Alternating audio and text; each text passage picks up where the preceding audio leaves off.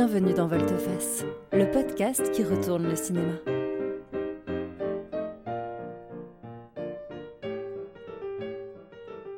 C'est le rendez-vous qui cherche ce que les films révèlent de nous et du monde qui nous entoure.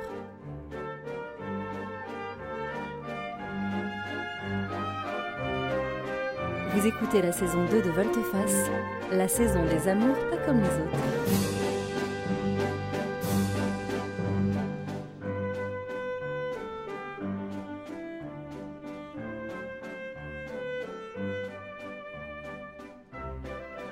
Bonjour, aujourd'hui dans Volteface, on parle du film Morse de Thomas Alfredson de 2008 avec Carré Edbrandt et Lina Leanderson.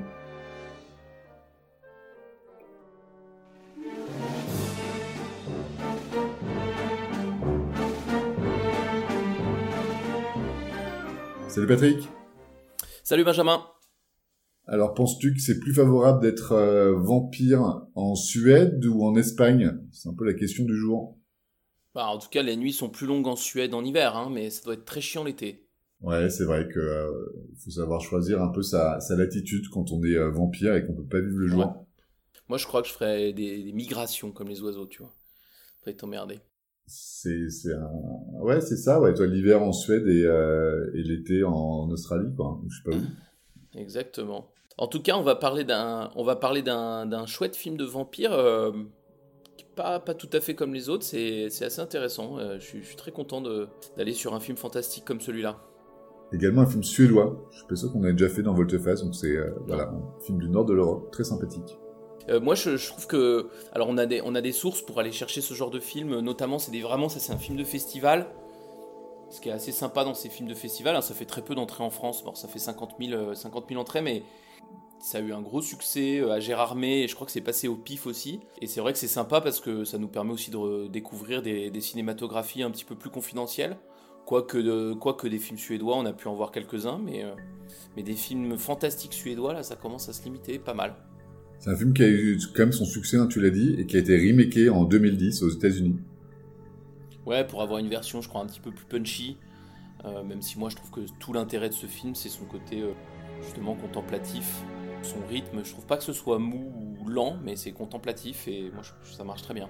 J'ai eu la chance d'aller dans les pays du nord de l'Europe en hiver et j'ai trouvé qu'on ressent bien dans ce film cette ambiance de euh, la nuit longue, l'hiver, la neige, tous les sons qui sont euh, étouffés par la neige. J'ai trouvé que c'était très bien retranscrit, c'est assez euh, envoûtant comme, comme film. C'est très propice au mystère et à la venue du surnaturel. Hein, je trouve ces ambiances-là, tu vois, contrairement à une scène dans un pays tropical avec un, avec un soleil très franc où euh, tu as l'impression que rien ne peut se cacher. Là, on est toujours un peu dans la pénombre. Euh, la neige donne cette espèce d'aura de mystère de partout. Donc c'est vrai que tu as envie de... Là, tu fais sortir un vampire, mais tu pourrais faire sortir toutes sortes de monstres euh, de ce genre d'endroit. ça fonctionnerait, l'ambiance est un peu propice, je trouve. Ouais, mais ce que j'aime bien aussi, c'est que la neige recouvre tout. Que tu vois que le décor, en fait, tous les jours, c'est le même. Ils font leurs traces de pas dans la neige il y a quand même ce côté euh, très rigolo de se dire que finalement euh, tout est aussi enfoui sous une couche de mystère. Ouais, ouais, tout à fait. Alors parlons un peu du film, je vous fais un petit pitch peut-être. Vas-y, de quoi parle ce film Morse? C'est un film qui met en scène deux enfants qui sont supposés avoir 12 ans. Oscar, qui est un garçon réservé, persécuté dans son école, qui, ressemble à un collège, on va dire, persécuté par trois euh, garçons assez odieux d'ailleurs, et qui du coup euh, se renferme sur lui-même et a des rêves de euh, vengeance et de violence. Et il va rencontrer euh, à côté de chez lui et le soir, vous allez voir que c'est important, Ellie, donc une fille très mystérieuse qui alors qu'il doit faire moins 10 se balade pieds nus et en chemisette à manches courtes et qui va s'avérer être un vampire et en fait va se nouer entre eux d'abord une amitié, une forme d'alliance et puis une histoire d'amour et c'est pour ça qu'on en parle dans Volteface aujourd'hui. Le film nous parle aussi de ce qui se passe autour de cette relation, donc euh, elle, comment elle doit euh, chasser pour euh, se nourrir, parce qu'elle se nourrit uniquement de sang, et aussi Oscar, bah, justement, sa vie à l'école, la relation avec les parents. C'est pas que tourner autour de leur de leur histoire, même si c'est l'un des points centraux du, film. Oui, bien sûr, non, c'est quand même une histoire d'amour, moi je trouve, hein, c'est quand même une romance. Alors c'est une romance horrifique, hein, on est clairement dans un film d'horreur, mais qui veut nous montrer cette, cette histoire d'amour entre ces deux personnages. Et effectivement, le, réalisateur nous situe ces personnages dans le monde réel en nous montrant la famille, les voisins, le, la vie notamment dans le, dans le bistrot d'à côté. C'est assez sympa parce que le fantastique émerge dans une petite communauté suédoise assez pauvre, assez triste, mais qui semble assez réelle quoi.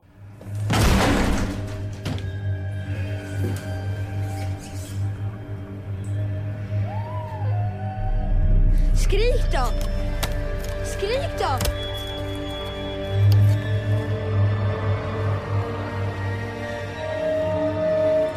Vad har hänt? Det är några klasskompisar. Du ska slå tillbaka. Hårt.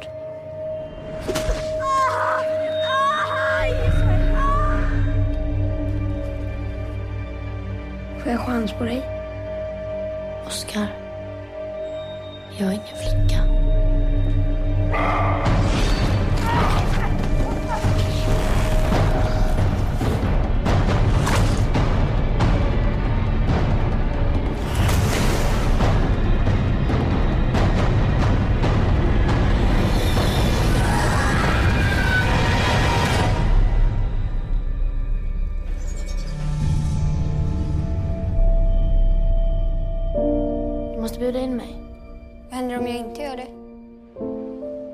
Ouais, la rencontre, bah, c'est une rencontre qui est finalement assez simple. C'est deux enfants qui habitent euh, dans une barre d'immeubles et qui euh, sont malgré tout un peu livrés à eux-mêmes.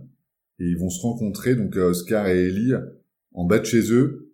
Lui, il en a marre de se faire martyriser, donc il s'entraîne avec son canif contre un arbre à riposter à d'éventuels agresseurs. Et en fait, il se fait surprendre par Ellie qui est juste derrière lui et qui engage la conversation.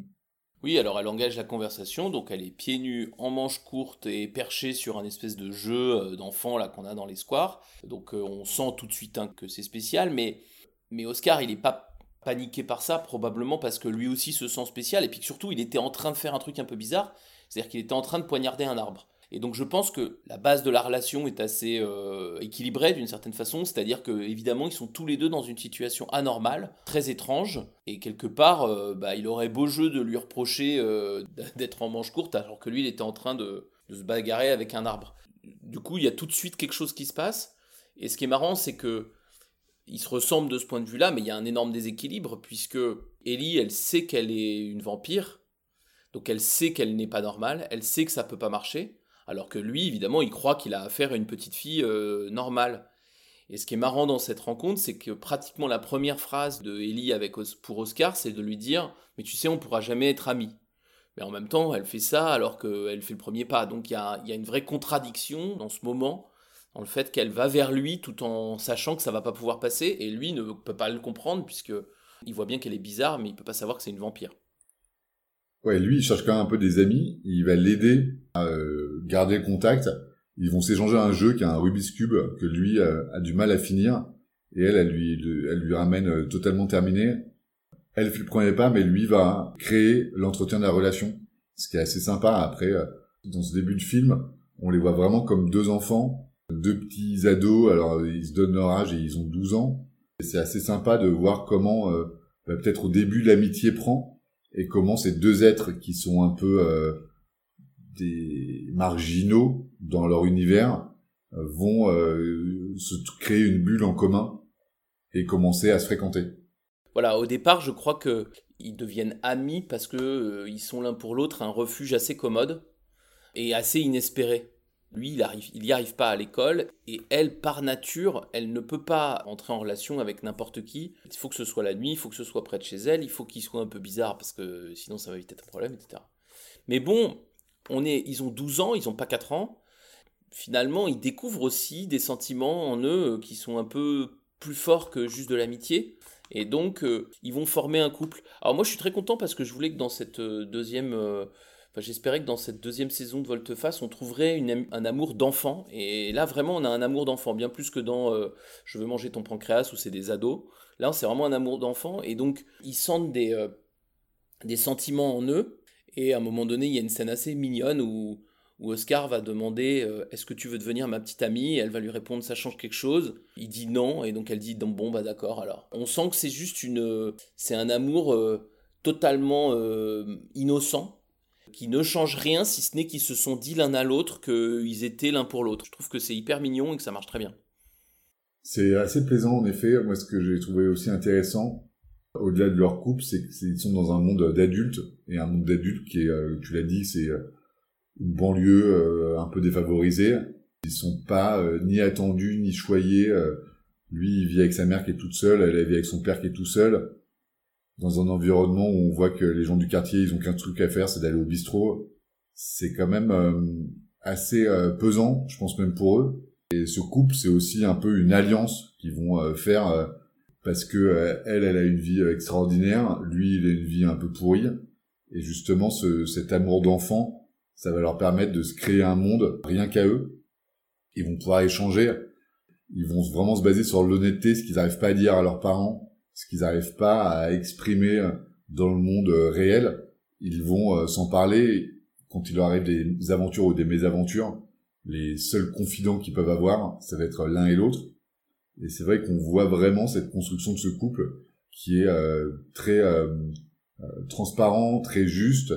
En effet, elle, elle dit très vite, quand il lui demande si elle veut être sa petite copine, elle lui dit, mais tu sais, je suis pas une fille. Il y a vraiment tout ce côté carte sur table et accepte-moi comme je suis. Donc lui un peu martyrisé et un petit peu un petit peu couard et elle ben, un être fantastique qui ressemble à une petite fille de 12 ans mais qui dit des choses comme euh, j'ai 12 ans depuis très longtemps, ou j'ai à peu près 12 ans, ou euh, tu sais ce que tu m'aimeras toujours si je suis pas une fille, et elle a des attributs euh, féminins, donc on sait bien que si elle lui dit que c'est pas une fille, elle lui dit pas que c'est un petit garçon en fait, elle lui dit que c'est autre chose. Et c'est vrai que c'est ça qui est intéressant dans leur couple, c'est bah, l'alliance de ces deux personnages un peu seuls contre tous. Cette honnêteté, elle n'est pas du tout innocente parce qu'elle cache pas que des petites mésaventures d'enfants. Évidemment, euh, elle, euh, tu dis, elle a, des, elle a une vie extraordinaire, oui, qui consiste à tuer des gens. Et son père, euh, dans le film, qui se considère lui-même comme étant un bon à rien, la seule utilité qu'il a trouvée, c'est de tuer des gens pour sa fille, pour qu'elle puisse manger. Le secret, il est quand même assez lourd. Et l'autre, de son côté, Oscar, il est quand même martyrisé à l'école et c'est pas euh, et, ils sont costauds les trois garçons qui le martyrisent. Puis ils vont loin je trouve ils vont très très loin. Il est vraiment victime d'agression tout simplement. Il a peur de se défendre c'est compliqué tout ça et donc il a vraiment besoin de quelqu'un pour l'aider là-dedans. C'est là que quelque part euh, on, parle d'histoire amour étrange dans, dans notre série. Ils ont pas juste des petits secrets d'enfants. Ils ont des secrets très graves et c'est là que leur couple il va dévier un peu. Et quand le père d'Elie va disparaître, va plus pouvoir aider sa fille à vivre, bah, on comprend que c'est Oscar qui va prendre sa place. Mais c'est une place qui est une place très compliquée puisque c'est l'assistant d'un tueur en série. Alors d'accord, elle tue pour vivre, mais quand même, c'est quand même l'assistant d'un tueur en série. On comprend quand même que cet amour d'enfant de 12 ans, il va dévier vers quelque chose de très très particulier on était à, parler de leur couple et c'est assez étonnant parce que finalement, seul le spectateur est témoin du couple. Ils se montrent pas ensemble. Personne ne pourrait euh, se dire qu'ils sont ensemble. Notre dernier épisode, euh, Je veux manger ton pancréas, c'était justement pas un couple et toute la classe pensait que ces deux ados étaient un couple parce que on les imagine ensemble, on les voit ensemble, on sait qu'ils ont une relation qui existe et qui finalement est euh, bien sûr de l'amour, mais il n'y a pas de, ils ont pas de relation de couple ici, c'est assez étonnant de se dire que finalement, personne ne connaît leur amitié, personne ne soupçonne leur amitié. Finalement, ils sont comme en interaction avec un peu de monde, et surtout euh, Oscar à l'école. Personne lui dit euh, c'est qui les filles avec qui tu traînes, euh, elle a l'air super bizarre, toi t'es bizarre, t'as une amie bizarre. C'est quand même assez bien foutu dans le film de, de, nous montrer cette relation et finalement cette histoire de couple ou de, de relation d'amour entre enfants alors que finalement c'est quelque chose qui est totalement caché pour tout le reste de, leur univers euh, de fiction. Oui, et là, ce qui, est, intéressant aussi, si on veut faire un autre parallèle avec un autre des films, c'est évidemment, on peut faire le parallèle avec Le Boucher, puisque dans Le Boucher, elle tombe amoureuse d'un tueur en série, mais elle refuse, justement, elle va, au bout d'un moment, ça va pas marcher, c'est sûr, alors que lui, quand même, Oscar, ben, il va y aller dans cette histoire d'amour, et donc ils sont cachés aussi parce qu'ils comprennent bien qu'il euh, va vite y avoir un problème s'ils sont pas cachés. C'est assez évident qu'il y a un très grand danger la société autour d'eux est- représente un très grand danger. Et donc il il faut se cacher, quoi. Il faut pas se montrer. On est, dans l'intimité de ce couple, mais on est évidemment euh, isolé du reste du monde. Samma som du. Vad? Va? Är det mig du glor på? Skrik då! Skrik! Det var det första jag hörde dig säga.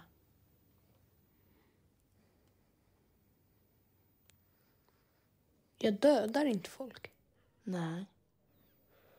Men du skulle vilja. Om du kunde. För att hämnas.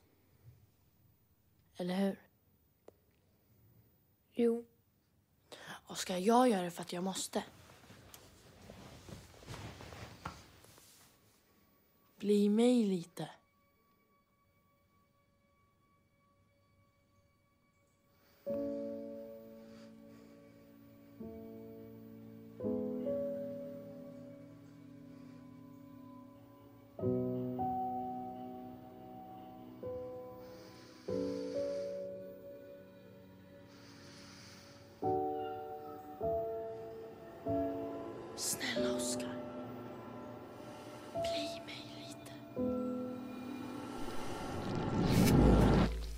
Ça nous permet d'enchaîner un peu sur les effets qu'a cette histoire d'amour sur nos deux protagonistes.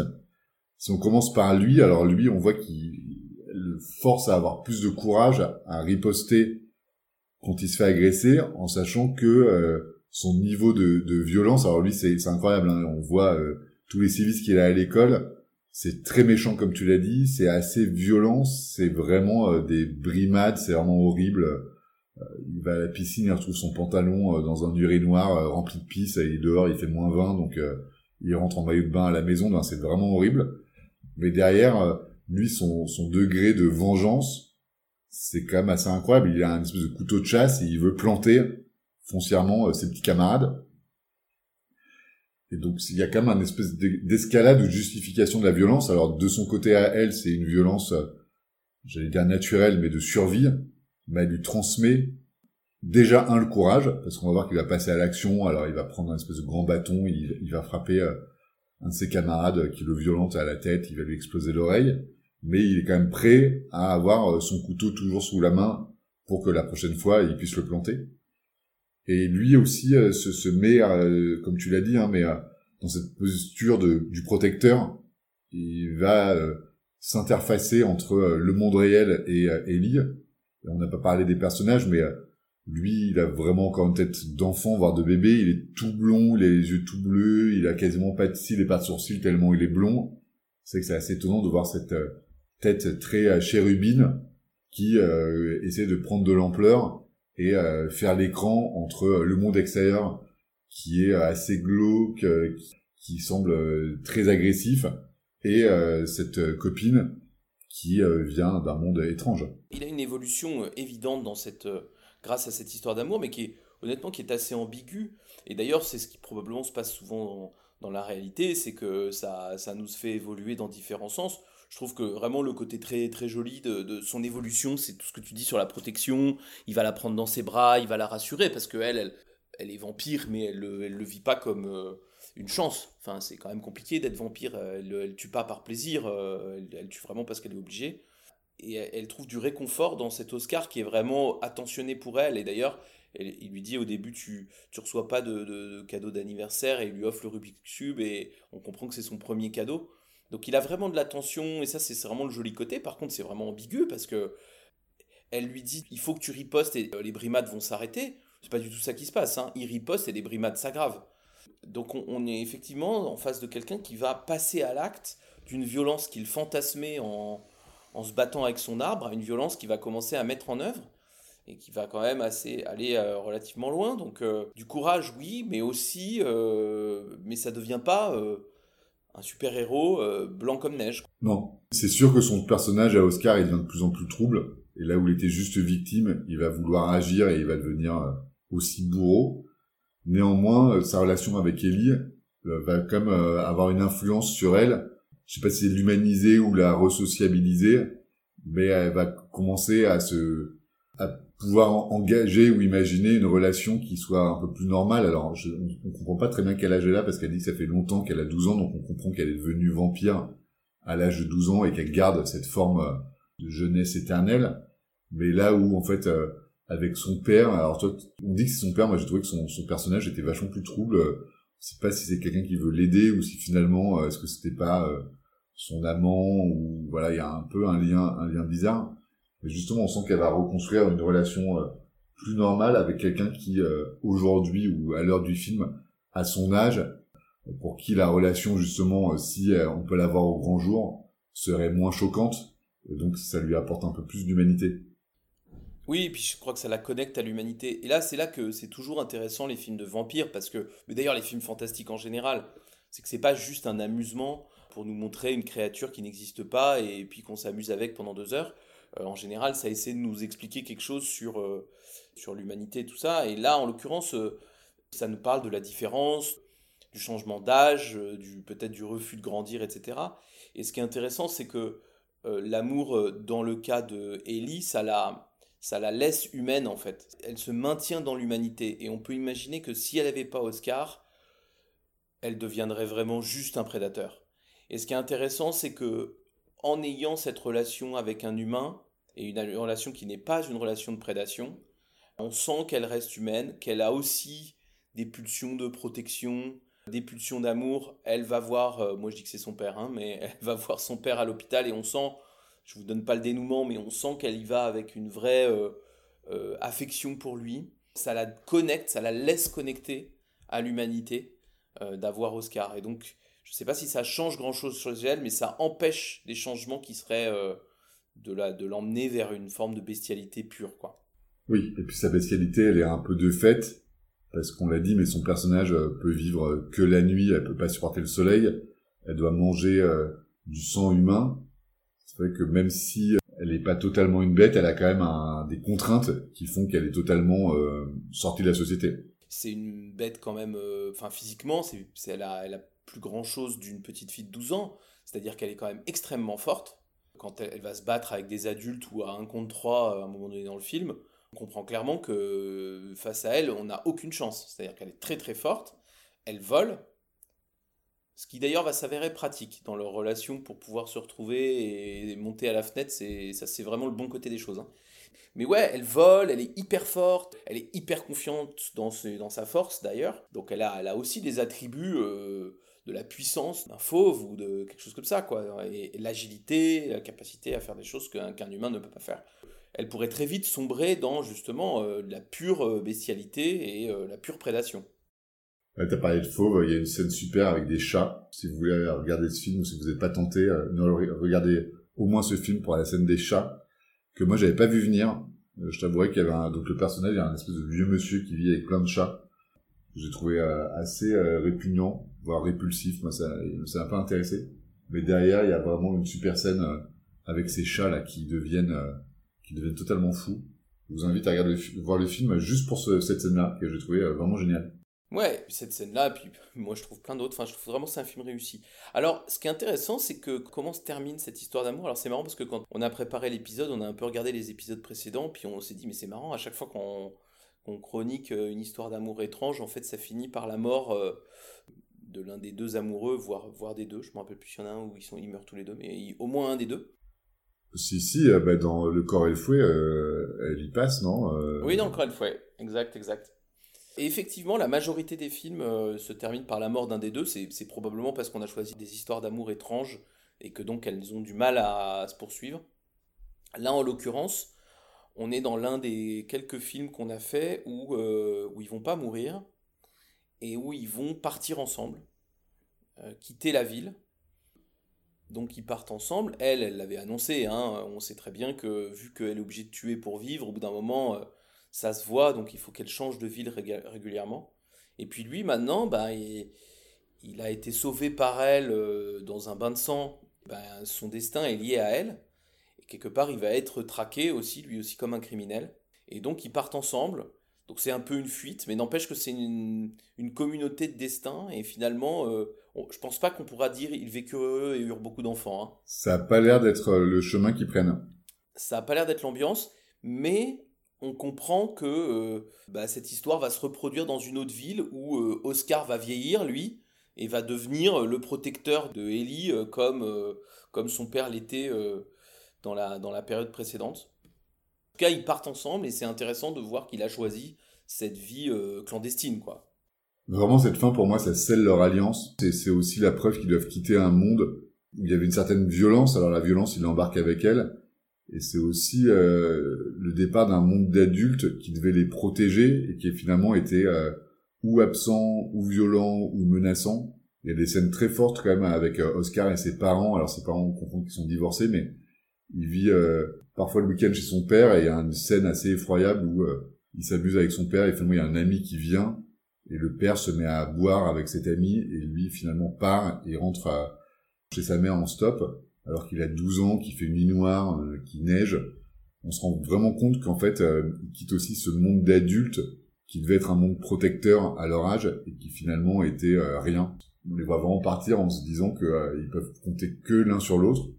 On imagine bien, vu les contraintes d'Ellie, que ça va être encore compliqué, ça va être encore du sang, de la violence. Donc, comme tu l'as dit, hein, le Happy Ever After ne semble pas vraiment gagner pour, euh, pour ce couple. Mais euh, c'est vrai que ce départ euh, commun, c'est vraiment la- l'alliance de ces deux personnages un peu taciturnes et solitaires qui se sont trouvés et qu'aurait peut-être pu trouver personne d'autre. Ouais, pour autant, c'est un départ quand même. il nous le montre apaisé. Alors, c'est pas une happy end, mais il nous le montre apaisé. On est dans un train, c'est calme. Est-ce qu'il y a de l'espoir dans ce départ? Je, je sais pas, mais on nous montre pas quand même le méga drame. Ils sont pas en train de partir poursuivis par toutes les polices de Suède. Il y a peut-être un petit espoir, mais je vois pas très bien comment, vu les contraintes qu'elle a, euh, je vois pas très bien comment ça pourrait bien se passer. Mais enfin bon, admettons. Bon, en tout cas, c'est probablement l'heure de, de passer à nos rubriques. Qu'en penses-tu? Alors non, avant les, nos rubriques, on va peut-être vous dire comment voir ce film Morse qui nous a beaucoup plu. Eh bien, nous, on l'a vu sur euh, Amazon Prime, où il y a une VF. Mais bon, pas très très gênant parce que c'est quand même pas un film où il y a énormément de dialogue. Donc moi, je m'y suis fait à la VF. De toute façon, on n'a pas le choix. Voilà, et c'est un film comme qui a eu son petit euh, succès d'estime, donc il doit être même être édité en DVD quelque part ou Blu-ray. À mon avis, ça se trouve, mais euh, la manière la plus simple, euh, c'est Prime, si vous voulez pas trop sortir de chez vous.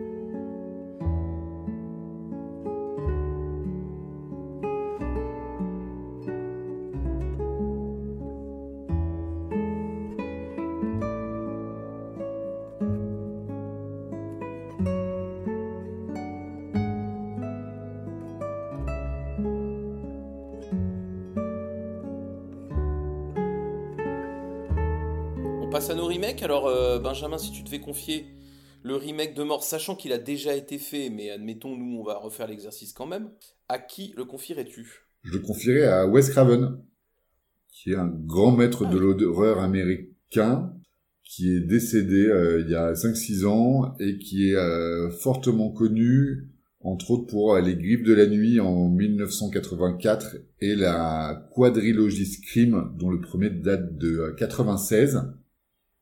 C'est des films euh, horrifiques. C'est euh, un peu l'un des maîtres des slashers. Moi, j'avais vraiment beaucoup aimé euh, Scream à sa sortie. hein, c'est des souvenirs euh, d'ado. Et justement, c'est dans une communauté de campus. Alors moi, j'aurais bien aimé euh, voir Wes Craven s'emparer de cette histoire, la morse, pour sa patte horrifique et pour son côté toujours un petit peu narquois quand même envers ses personnages un petit peu décalés. Donc là où on a dit que Morse était assez euh, calme, contemplatif, euh, euh, mis dans son milieu un petit peu urbain et, et miséreux, je le verrais bien dans un truc un peu plus grandiloquent et un peu plus flamboyant, comme Wes Craven avait pu le faire, flamboyant dans l'environnement et dans l'horreur. D'où mon choix. Et toi, Patrick? Moi, je vais me diriger. alors, toi, tu as choisi plutôt d'accentuer l'horreur. Moi, j'aurais peut-être accentué le côté euh, teen movie avec Gus Van Sant, donc un réalisateur américain qui a fait euh, beaucoup de films, pour ne pas dire que des films avec des ados. Très connu pour Elephant, qui a eu la Palme d'Or. Mais moi, je voudrais. J'avais aussi en tête Paranoid Park, qui est un film incroyable. Alors, c'est des ados un petit peu plus âgés de. Ils ont un peu plus que 12 ans en général, hein, c'est plutôt des 16-17 ans. Mais euh, Gus Van Sant, il a, il a plusieurs qualités qui pourraient nous rendre le remake euh, intéressant. D'abord, il filme très bien les ados, il les caste très bien, je trouve. Euh, deuxièmement, il a euh, une vraie patte pour annoncer la violence et pour nous faire créer une, tension. Dans Elephant, c'est incroyable. Elephant, c'est l'histoire de, de la tuerie de Columbine. Donc on connaît tous la fin, on sait qu'à la fin, il y a une tuerie dans un lycée. Il arrive à nous faire... à nous, à nous créer du suspense alors qu'on connaît la fin. Je trouve ça assez fort. Et quelque part, ça, m'a fait penser à ça, euh, Morse, puisque on, sait très bien que ça va mal se passer. Et je trouve que Gus Van Sant aurait sûrement trouvé des moyens de nous, de nous faire passer de la tension alors que les, les événements sont pas si surprenants que ça. Puis alors, c'est un formaliste euh, incroyable. Hein. Les films de, de, Gus Van Sant sont extrêmement beaux. D'ailleurs, parfois, je crois qu'il y a des gens qui l'ont critiqué pour ça. Hein, ils disent un peu trop beau. Et donc, euh, est-ce que ça noie pas un peu le, le propos? Moi, je trouve pas. Je trouve qu'il y a, justement, il arrive à, à passer plein de choses dans, son, dans sa forme, mais ça, ça fait des très très beaux films, hein, Sant. Bah, écoute, moi j'ai adoré Elephant, je pense que c'est une de mes palmes d'or favorites. Et c'est vrai que c'est un film qui est extrêmement envoûtant, extrêmement bien filmé, comme tu l'as dit, extrêmement bien joué, bien casté. C'est euh, bah, vraiment une très belle recommandation, euh, Elephant. Ouais, ouais, moi je préfère presque Paranoid Park. Hein. J'adore Elephant, mais j'aime encore peut-être encore plus Paranoid Park. Je crois pas qu'il soit attaqué à des histoires de vampires, lui, euh, Gus Van Sant. Non, je crois pas qu'il ait fait de fantastique, même. Mais c'est pas grave, euh, l'occurrence, euh, il y a un début à tout. Exactement. Allez, Gus, au travail. Ah bah si, quand même, remarque, c'est pas lui qui a fait le remake plan par plan de, Psychose? Si, de, si, si, c'est lui. Bon, Psychose, c'est pas tout à fait du fantastique, mais enfin, quand même. On n'est pas loin, on flirte. On n'est pas loin. On flirte, on flirte.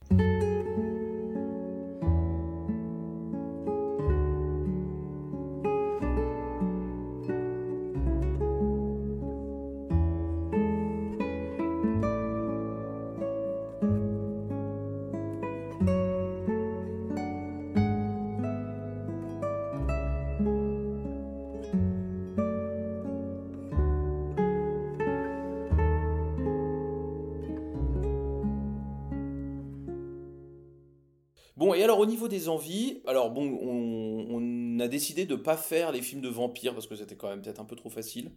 En revanche, il y a une très belle scène en fin de film euh, dans la piscine euh, municipale. Et donc on a décidé de rechercher dans nos mémoires les films de piscine qui nous ont marqués. Et lequel as-tu choisi, Benjamin? Écoute, mais j'ai choisi Swimming Pool de François Ozon de 2002 avec euh, Ludivine Sagné et Charlotte Rampling. C'est un film estival, on enregistre en plein mois de juillet à Paris, il fait pas très beau, donc je pense que j'aurais préféré être dans le sud de la France avec euh, Ludivine Sagné en maillot de bain euh, au bord d'une piscine. Moi, François Ozon, c'est un des réalisateurs français que je suis et que j'apprécie euh, et qui a le bon goût de nous offrir un film par an. Et là, dans son film, voilà, c'est aussi un film sur les fantasmes, un film sur l'étrange. Donc ça va bien aussi avec Morse, alors c'est un peu le, le négatif, hein. là où Morse est tout en noir et blanc et la nuit, avec des personnages masculins assez forts. Là, la piscine, c'est euh, très ensoleillé, si ce n'est solaire, très coloré, avec des personnages féminins très forts. Donc voilà, c'est un peu le, contre-pied, mais c'est un, joli film de piscine. C'est aussi aux frontières de l'étrange, hein, euh, Swimming Pool, euh, aux frontières du fantastique. Et toi, quel film de piscine souhaites-tu recommander à nos auditeurs? Je vous recommande une bizarrerie, enfin un film extrêmement étonnant de 1968 de Frank Percy qui s'appelle The Swimmer, qui est un film avec Burt Lancaster, qui est un film du tout début de la période du Nouvel Hollywood. Et vous avez là un film absolument incroyable où en fait euh, Burt Lancaster va vouloir rentrer chez lui en passant par toutes les piscines de ses voisins. C'est comme une espèce de road movie, mais au lieu de rouler sur la route avec une voiture ou un camion, il nage de piscine en piscine c'est complètement incroyable parce que euh, à chaque fois il va nager dans la piscine et puis parler avec ses voisins et en fait on va s'apercevoir que ce personnage euh, va euh, quelque part presque vieillir, nous montrer à quel point il a vieilli au fur et à mesure des rencontres. C'est un film incroyable, très étonnant qui annonce le nouvel Hollywood. Et si vous voulez voir grand, le beau, le fort Burt Lancaster tomber de son piédestal, ben regardez The Swimmer, vous allez voir vous ne serez pas déçu, c'est un film très étrange, assez facile à trouver, hein, maintenant il a été pas mal réédité, vraiment, euh, vraiment très sympa. Et donc il est question de piscine tout le temps. Écoute, je pense que c'est la fin de notre épisode. Merci Patrick pour euh, ces partages. Euh, j'étais très content de parler avec toi d'un film européen et suédois en l'occurrence. Fantastique, avec une histoire d'amour d'enfance. C'était vraiment plein de nouveautés pour Volteface. On vous le conseille chaudement. À très vite pour un nouveau film d'histoire d'amour pas comme les autres. À bientôt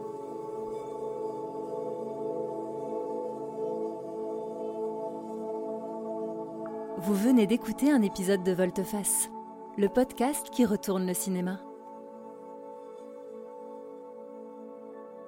N'hésitez pas à partager, liker et commenter cet épisode s'il vous a plu. Vous pouvez nous suivre sur Twitter et Instagram et nous dire en commentaire les films que vous aimeriez voir dans Volteface. À bientôt.